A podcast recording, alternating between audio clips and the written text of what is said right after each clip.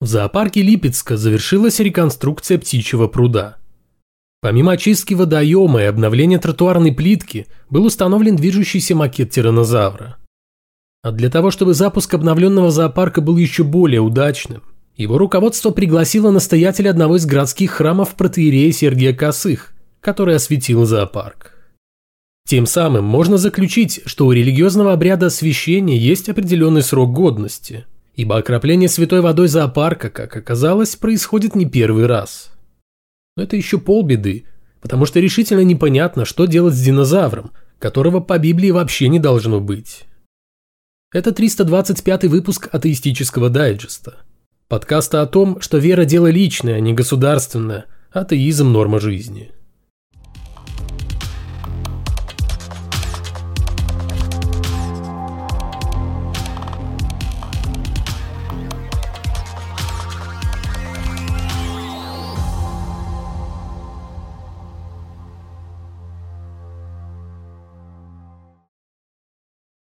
В Казахстане, на фоне публично признающегося в приверженности исламу президента, который, правда, по его же собственным признаниям, в мечеть ходит только по большим праздникам, с каждым годом растет число атеистов. Сейчас безбожников в Казахстане насчитывается 18,8%. Этот показатель увеличился почти в три раза за последние 10 лет. При этом 75% населения все равно называют себя верующими – хотя они могут похвастаться регулярным участием в религиозных обрядах. И даже несмотря на то, что в 2018 году депутаты решили добавить в Кодекс об административных правонарушениях статью за оскорбление чувств атеистов, безбожники в Казахстане, если и не подвергаются гонениям, то уж точно в большинстве своем воспринимаются как отщепенцы. В 2012 году на 63-летнего правозащитника Александра Харламова завели уголовное дело. Мужчина обвинялся в том, что, будучи атеистом, в своих статьях, размещенных в интернете, возбуждал религиозную рознь и якобы создал учение, сеющее вражду. Прокурор запросил для Харламова 4 года тюрьмы. 4 года за отрицание существования Бога и нежелание преклоняться перед какой бы то ни было религией. Правозащитник провел в СИЗО полгода и прошел две принудительные психиатрические экспертизы. В конечном итоге дело в отношении него было закрыто, а Харламов отсудил у государства компенсацию за незаконное уголовное преследование. После объявления в 2018 году о необходимости защищать права атеистов, о громкой инициативе народных избранников на несколько лет все забыли. Но в этом году депутаты наконец-то решили дать ход идее о признании прав атеистов на законодательном уровне. Председатель Комитета по делам религии Министерства информации и общественного развития Казахстана Напомнил, что Казахстан является светским государством, а потому, раз законодательно защищены права верующих, то аналогичным образом следует поступить и с правами неверующих. По словам министра, права атеистов будут защищены поправками в уже существующие законодательные акты, хотя он и не определил сроки, когда это будет сделано. И пока в Казахстане потихоньку приходит к осознанию того, что помимо верующих существует также немало атеистов, в Беларуси решили назвать одну из улиц Гродно именем скончавшегося в начале этого года бывшего главы Белорусской православной церкви митрополита Филарета. Вернее, не назвать, а переименовать часть уже существующей улицы Горького в историческом центре города, где находится архиерейское подворье.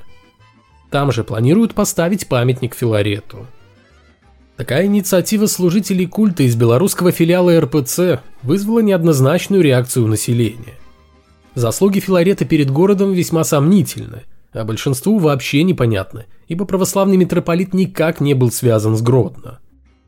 Была создана петиция, в которой указано, что городские власти неоднократно и под самыми разными предлогами отклоняли предложения по возврату улицам исторических названий и оставляли те наименования, которые были даны им в советские годы – но при этом достаточно оперативно отреагировали на поступившее с самых верхов указание об увековечении памяти Филарета путем названия его именем одной из улиц.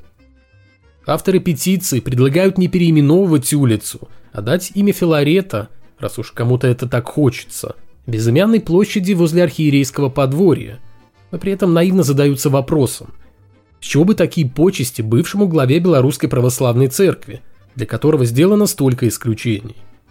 Но здесь все просто. В последнее время белорусская церковь оказалась в центре внимания благодаря заметно усилившемуся взаимовыгодному сотрудничеству с развернувшимся в сторону религии государства. И пользуется она этим обстоятельством с максимальной для себя пользой. Под шумок строит новые храмы, получает деньги на реставрацию уже существующих, проникла в школы, где служители культа ведут пока что факультатив, но все начинается с малого.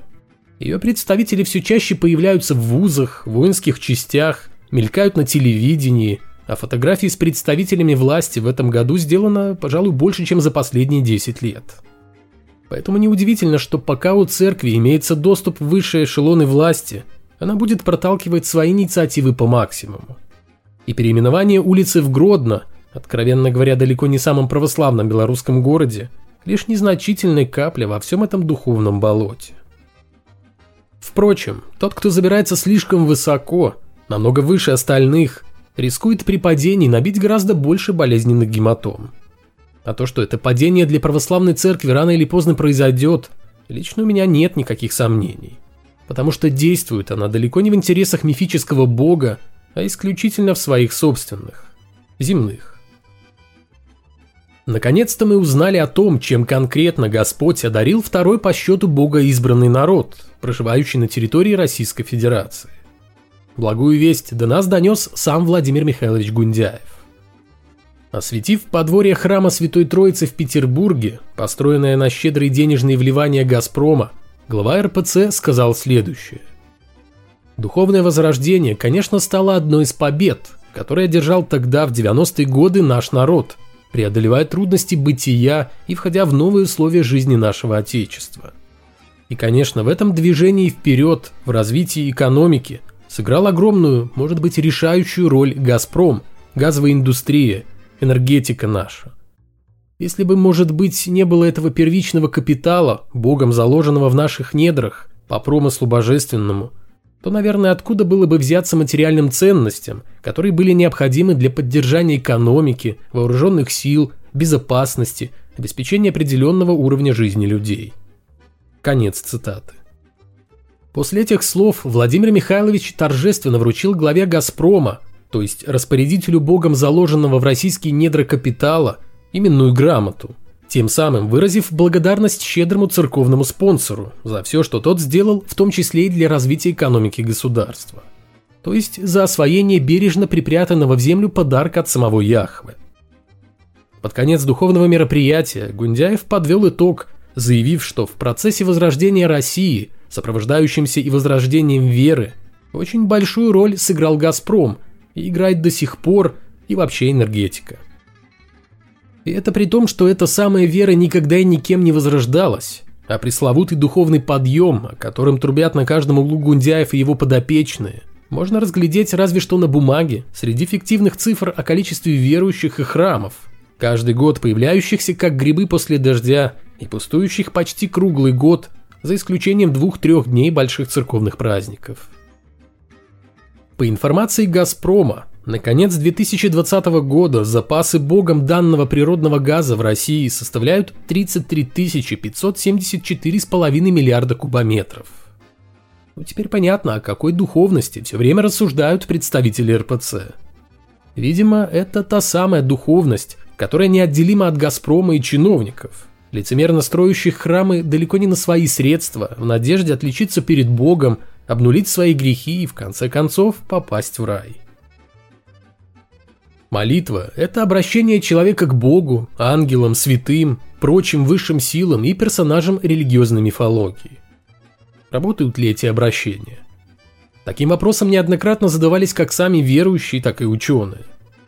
Хорошая новость заключается в том, что при помощи инструментов науки не так уж сложно выяснить, действительно ли религиозные молитвы способны влиять на жизнь людей – то есть не только доходят до тех, кому они предназначаются, но и приносят пользу в том плане, что адресаты молитв отзываются на них и предпринимают действия, которых их просят.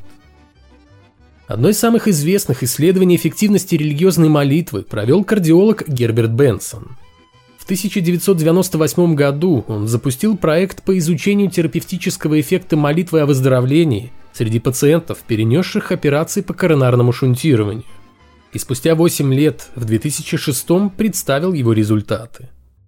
Выяснилось, что так называемая ходатайственная молитва, то есть молитва за других, не имела никакого положительного эффекта на пациентов.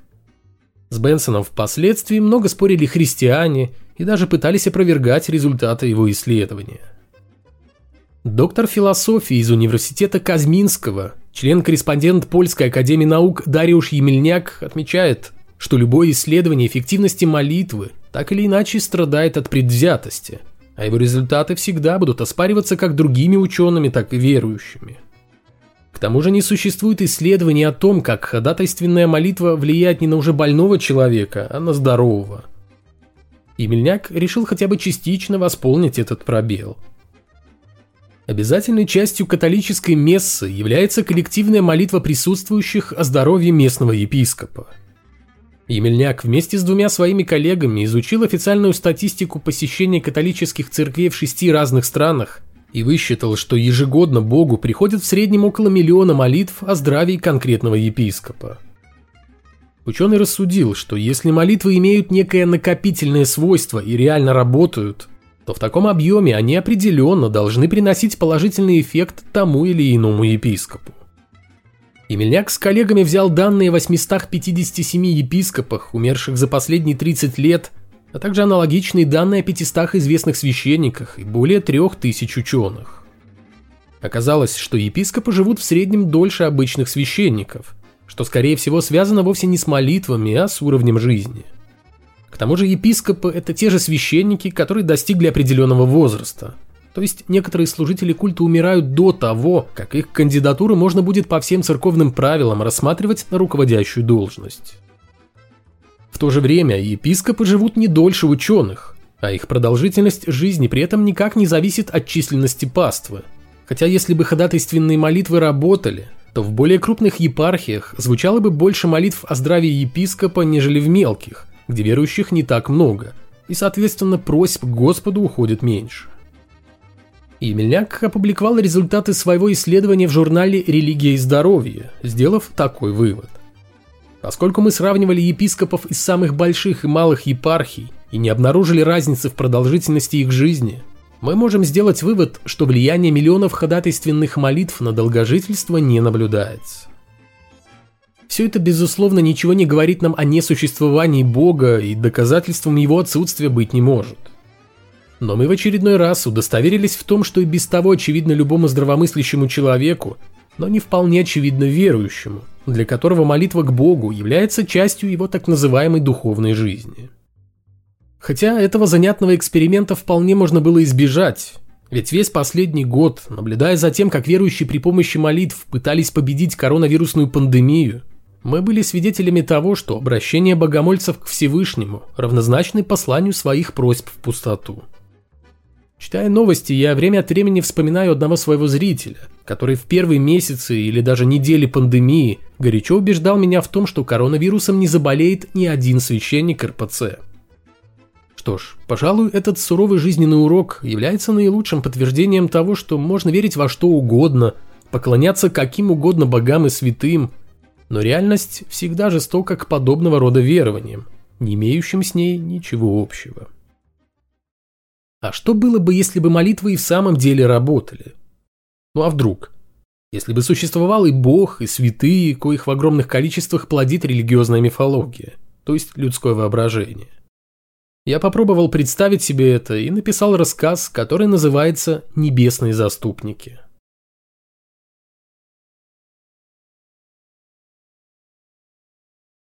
В соседней епархии приключился случай. В чем-то даже забавный. Только от случая этого человек серьезно пострадал. А дело так было. Жил да не тужил один бизнесмен. Не сказать, правда, что шибко верующий, как и то, что совсем не тужил. Но все равно при этом жил получше многих. И случилась у этого бизнесмена беда, можно сказать, из ряда вон выходящая. Подошел срок налоговой декларации хвастаться перед компетентными людьми – а с декларацией этой, скажем прямо, в этот раз у бизнесмена далеко не все хорошо было. Вернее, совсем нехорошо. Да чего уж там скрывать, отвратительная ситуация с ней сложилась. Как выкручиваться, бизнесмен понятия не имел. Ломал голову сутки напролет, но придумать ничего не мог. И тут кто-то с советом к нему, мол, иди в церковь да потолкуй с местным батюшкой. Уж если Бог ничем помочь не сможет, ну, тогда извини, друг, суши сухари заранее. И еще порекомендовали не скупиться на переговорах со святым отцом. Так что пошел бизнесмен от отчаяния в церковь. А там поп, на удивление, оказался понимающий. Окунулся в проблемы новоиспеченного раба Божьего, что называется, с головой, и за скромное, хотя и не совсем фиксированное пожертвование, разродился мудрым пасторским советом. «Ты, сын мой, — сказал он, — иди лучше к блаженной Христа ради юродивой Агафье и объясни подробно, что с беда у тебя». «Где мне искать эту самую Агафью?» — обрадовался бизнесмен. «Куда идти договариваться?» «А на церковное кладбище иди», — сказал священник. «Там блаженная Агафья Христа ради юродивая уже как полвека лежит». Расстроился бизнесмен после этих слов. Глупости какие-то, идти просить помощи у покойницы. «Поможет, поможет», – приободрил его поп. «Не сомневайся, иди». Сказал это и перекрестил духовное чадо на дорожку. А когда бизнесмен скрылся из виду, Стремглав полетел отпирать ящик для пожертвований, в котором тот оставил несколько заморских купюр. И, надо сказать, с тех пор дела у бизнесмена пошли в гору. Сначала принес он на могилку блаженной Агафьи фиктивную декларацию. Авось прокатит с божьей помощью. Прокатило. Затем стал носить документы уже целыми пачками. Везло. Несколько раз приходил не один, а с бухгалтером, чтобы не быть посредником в важных финансовых делах. И все проблемы в одночасье как рукой снимало. Не мог нарадоваться бизнесмен такому взаимовыгодному сотрудничеству с небесами. А еще больше тому, что теперь у него появился личный небесный заступник. Не забывал и приносить деньги папу. Все-таки именно его ценный совет помог наладить бизнес. А потом нагрянули компетентные органы, у которых, как оказалось, на небесах тоже имеется свой покровитель. Тот же поп и назначил им его пару лет назад. С визитом компетентных органов чудеса резко прекратились. Что-то у этих небесных чиновников явно не заладилось. То ли сотрудничество по какой-то причине прервалось, то ли еще какой форс-мажор приключился. Короче говоря, удача от нашего бизнесмена отвернулась и переметнулась на сторону компетентных органов. Теперь у них пошла духовная карта. Бизнесмен сейчас под следствием, и о былой заступнице больше не вспоминает. Только кроет последними словами попа, давшего дельный совет, который в конечном итоге привел его на нары. Не делаются так дела на земле. А какие там порядки на небе, так кто ж их знает.